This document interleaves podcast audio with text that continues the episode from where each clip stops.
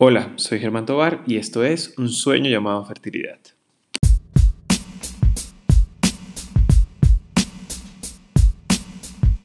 Junio es considerado el mes de la concientización de la infertilidad. Yo creo que es importante generar eh, conversación acerca del tema y sobre todo buscar herramientas que permitan dejar a un lado ese tabú que representa la dificultad para lograr el embarazo. Hoy vamos a hablar acerca de las generalidades de la infertilidad, así que comencemos. La infertilidad es una condición que afecta aproximadamente una de cada seis parejas y se define como la imposibilidad para lograr el embarazo. Siempre recibo en mis redes sociales preguntas o comentarios acerca de, bueno, cómo saber si soy infértil, cómo saber si lo voy a lograr y sobre todo cómo poder identificarlo de forma temprana.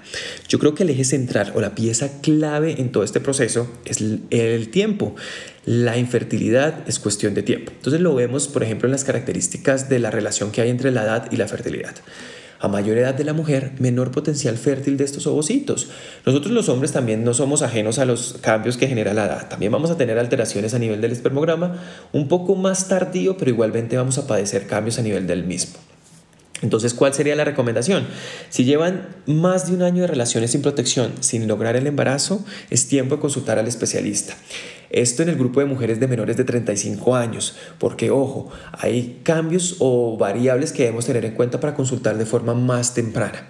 Si tú tienes más de 35 años y llevas más de 6 meses de relaciones sin protección, sin lograr el embarazo, es tiempo propicio de asistir al especialista en medicina reproductiva. Hay diferentes patologías o variables que debemos tener en cuenta, por ejemplo la endometriosis. La endometriosis me va a generar cambios como disminución en la calidad del ovocito, disminución en el número de estos y también como es un proceso inflamatorio a nivel de la pelvis que es crónico, me va a generar adherencias o distorsiona la cavidad y va a limitar eh, la capacidad que tiene el ovocito y el espermatozoide de encontrarse porque pues la trompa puede estar alterada. Entonces nos va a limitar esta capacidad fértil.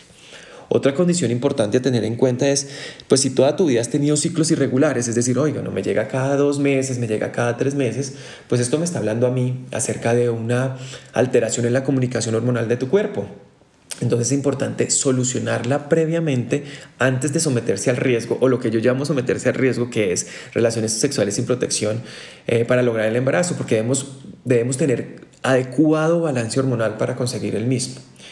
Igualmente, cirugías previas, si tienes cirugías abdominales o cirugías pélvicas, la cirugía genera eh, cambios inflamatorios, eh, cicatrización interna que puede distorsionar la cavidad, puede distorsionar igualmente las trompas.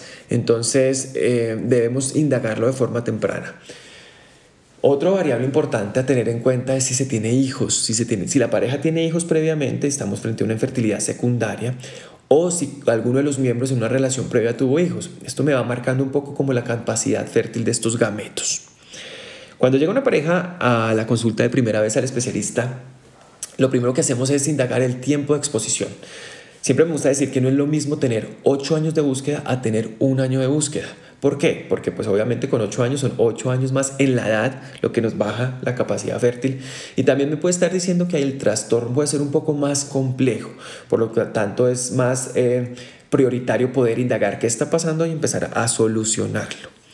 Entre los antecedentes de importancia, pues obviamente a nivel familiar, si hay alguna patología que pueda tener una asociación heredable o genética que me disminuya la capacidad fértil del individuo, si se tienen cirugías previas, alguna patología eh, anterior o que esté cursando con algún tipo de patología hormonal como el hipotiroidismo, la elevación de la prolactina. Igualmente, indagamos acerca de las características del ciclo, cada cuánto te llega, cuánto dura el sangrado, qué tan abundante puede ser el sangrado y sobre todo si hay dolor o muchos síntomas asociados con la menstruación, porque nos puede hacer pensar acerca de la endometriosis. Cuando empezamos el análisis o el enfoque de la pareja, pues yo a mí me gusta explicárselos de que hay cuatro ejes importantes. El primero pues es el eje hormonal.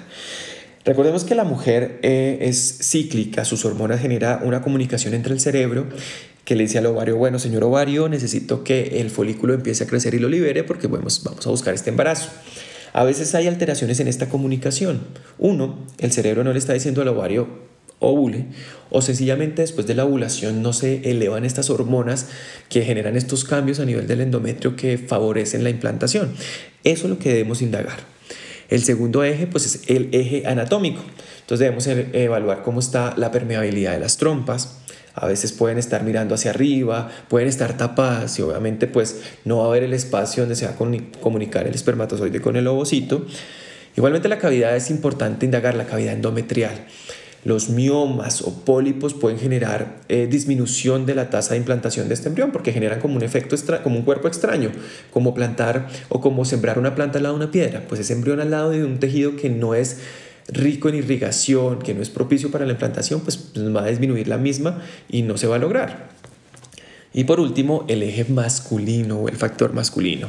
Es importante evaluar las variables en cuanto a volumen, concentración de espermatozoides, morfología, movilidad de los mismos, pues, pues que van a determinar la capacidad que tienen estos espermatozoides de, de migrar desde la vagina del útero y hacia la trompa para encontrarse con el ovocito.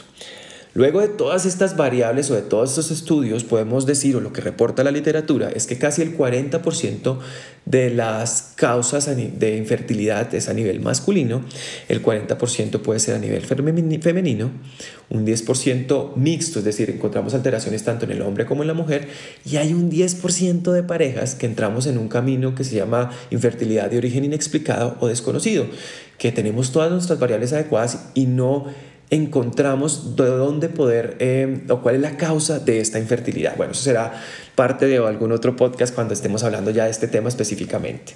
En la práctica clínica yo creo que estas variables son diferentes. Muy pocas veces encuentro como una variable femenina o una causa masculina pura. Las mixtas yo creo que van poco a poco teniendo más eh, prevalencia a nivel de, la, de las parejas que estamos viendo en las clínicas de medicina reproductiva.